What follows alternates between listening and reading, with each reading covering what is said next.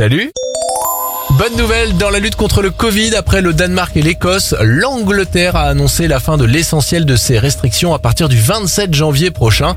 Fin du masque obligatoire, suppression du pass sanitaire et la fin du télétravail obligatoire.